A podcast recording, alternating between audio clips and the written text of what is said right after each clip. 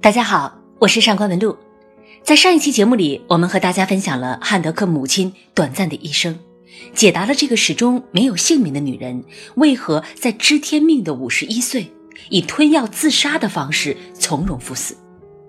其实呢，在听到母亲死讯之前，汉德克对于母亲的了解并不是很完整。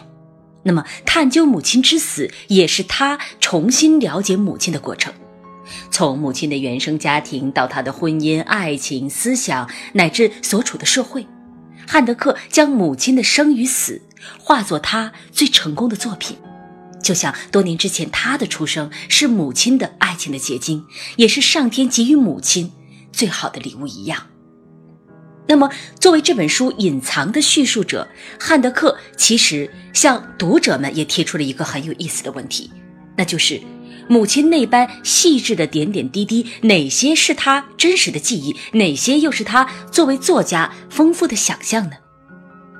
而我们也将在今天的讲述中回答上一期节目我们所提出的那些问题：汉德克为何会觉得母亲之死是一种骄傲呢？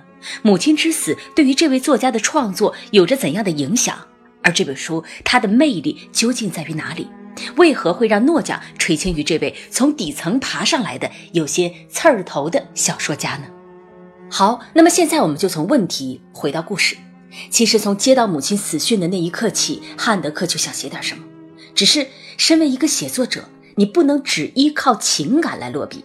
为什么而写？怎么写？是他很长时间以来一直在思考的问题。那么，汉德克和自己母亲的关系怎么样呢？在开头，作者就这样写道：“从母亲去世到现在，已经差不多七个星期了。我想趁着葬礼时那股强烈的想要写写她的欲望还没有变回当初接到自杀消息时的麻木无语，让自己开始工作。”那么这段话明显出现了两个信息点：第一，关于母亲的自杀，汉德克并没有事先预料到。第二，他与母亲的关系比他想象中可能更遥远，而他对母亲的情感也远比他想象中更为复杂。汉德克的童年可以说并不幸福，这是显而易见的。在上一期节目中，我们已经讲到他的私生子的身份。母亲呢，在二战期间爱上了一个德国军人，并在这位有妻室的老男人的身上寄托了自己全部的，也是唯一的爱情。后来，他就怀上了汉德克。再之后，嫁给了一个不爱的人，说是要给汉德克一个完整的家，但是，这个家完整吗？书里面说，继父没有稳定的工作，酗酒，有时还会殴打母亲。那么，在汉德克童年的记忆里，始终是母亲在厕所里的哭泣声，出来之后有红红的眼睛，红红的鼻子。那么，我想，汉德克之所以能够写下很多我们闻所未闻的细节，像冬夜里把奶波放在窗户夹层。可以做灌奶油，晚上做了夜壶的盆，第二天用开水清洗之后还能拿来揉面等等，因为这些事都是汉德克的亲身经历。那么对于一个孩子而言，你很难会喜欢这样的生活，自然也就很难会喜欢这样一个被生活磨掉朝气和理想的母亲。要知道，这个母亲曾经也是有过离经叛道、离家出走的潇洒，之后。变成了对生活破罐子破摔的接纳。这个母亲也是一个因为不爱对方而偷偷拿针流掉孩子的女人。如今她却不断的生孩子，而且因为有了孩子而感到自豪。这个母亲也是一个曾经不屑于父亲苛刻的女人。如今她却自己不断的压抑自己的欲望。省吃俭用，只为了把家里家外把持住，竭力让生活在有限的预算里过得更好。这个女人也曾经是一个飞蛾扑火一般寻找爱情和自我的人，最后呢，却成了那种嘲弄孩子理想的母亲。那么小说里有这样的一个片段，说是冬天发了失业补贴的钱之后，母亲一个酒馆接着一个酒馆的去寻找继父，最后看到的却是空空如也的钱袋。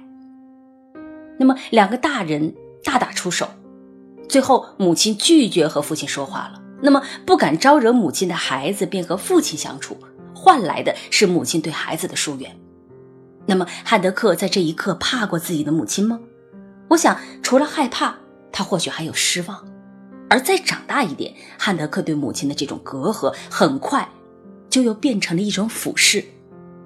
我想，可能每个人在成长的过程中，似乎都会经历这样的身份的调转，就是父母渐渐变得矮小，他们的话也越来越没有震慑力。曾经，他们教育你不要做这，不要做那，而如今呢，你反过来了，将他们的缺点看得一清二楚，而且越来越不耐烦，也越来越不屑于他们的教导。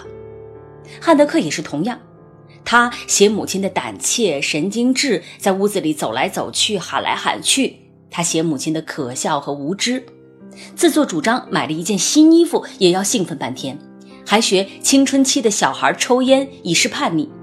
包括母亲的两段感情，汉德克也没有留情面，说生活只教会他把爱情固定在一个人身上。所以某种程度上来说，我们看到汉德克对待母亲的态度是有一点刻薄的。他把这个中年女人的一生精细地剖开来。巨细无遗地展示给读者们，而且还要指出哪里是丑陋的，哪里是可笑的。这或许是源于他作为作家的本质，要时刻保持客观，要保持对人物冷静的分析。但是我们看到，故事的讲述越来越接近母亲的死亡之时，汉德克的情绪才有了明显的波动。之前一直以来的克制的叙述，到了某一个时间点。汉德克突然变得愤怒起来，他开始追根溯源，母亲因何会成为这样？他写下这样的字句：“母亲的尊严是被有条不紊地剥夺的。”那么，罪魁祸首是谁呢？是这个不公平的社会吗？是那些年贫穷的生活吗？还有母亲不幸的婚姻和原生家庭？还有那些不曾让他省心的孩子吗？因为临近母亲死亡这段时间的记忆是最清楚的，这也让汉德克不得不直面自己从未真正了解过母亲的事实。在得知母亲自杀的第二天，来不及思考整个事件始末的汉德克坐上了飞机，他突然感到一阵狂喜。我觉得这是必然的，因为他清楚母亲过的是一种怎样的麻木、丧失自我的生活。他之所以始终没有写出母亲的姓名，我想这也是在暗示读者这一点，就是汉德克的母亲是和这个世界上千千万万的母亲们一样的，他们在为这个家庭付出乃至牺牲，却得不到应有的尊敬，也失去了自己的生活。而母亲这最后一次决绝的反抗，无疑颠覆了汉德克对于母亲的认知。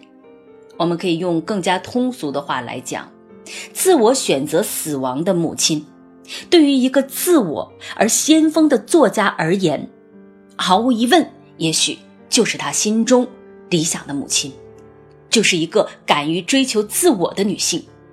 其实这一点是不难理解的，但是呢，我在反复的阅读中却发现了一点时间线上的区别。这个事件发生在七个星期之后的汉德克，他的狂喜荡然无存了。虽然我相信他仍旧是在为母亲的自杀而感到骄傲的，但是这种感觉又不是失去至亲的悲伤，他只是变得焦虑、易怒和敏感。他始终无法下笔，更无法真正的去面对这件事。那这是为什么呢？好，再让我们把时间线拨回到母亲自杀之前。当孩子们都已经长大成人，生活也不再那么贫困了，那么闲下来的母亲就试着通过读书的方式找回自我。而几个子女当中，他与汉德克的联系其实是更紧密的，所以他向汉德克要了书单，并且在阅读中和汉德克分享自己的事情。死前的几个月里，他始终在给汉德克写着信。分享他的情绪上的变化和他的心事，在这其中，他反复强调的字眼就是孤独。而这个时候，汉德克在干嘛呢？早就已经独立生活的他，此时此刻正在德国写作。那么他是否有给母亲回信，我们不得而知了。但是从小说的细节来看，他并没有把母亲的信放在心上，他可以说忽略了母亲的求救。那么，在某种意义上，求救难道不也是一种反抗吗？所以，我们可以设想，倘若汉德克竭尽全力的在这个过程中帮助了母亲，那么，是否死亡就不再是母亲唯一的选择呢？当然，这也只是一种假设。而我们在失去至亲的时候，之所以会感到剧烈的疼痛，就是因为这里面混杂着很多来不及的遗憾。好，我们再回到我们前面所说的问题：母亲的死到底给汉德克的创作带来了怎样的变化呢？关于这位诺奖得主最有名的段子，莫过于1966年4月汉德克在四七社砸场子的事儿。在场的名家包括99年诺贝尔文学奖得主君特·格拉斯。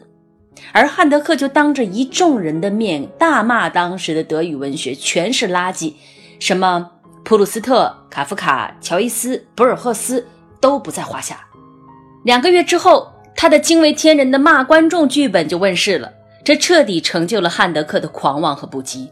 那我们回看一九七一年以前的汉德克是离经叛道的实验先锋，而一九七一年以后的汉德克，他拿起笔，首次回归了严峻的现实主义。可以说，母亲的自杀像一个催化剂，让他的视角向下再向下，看向底层，看向那些他所熟悉的人。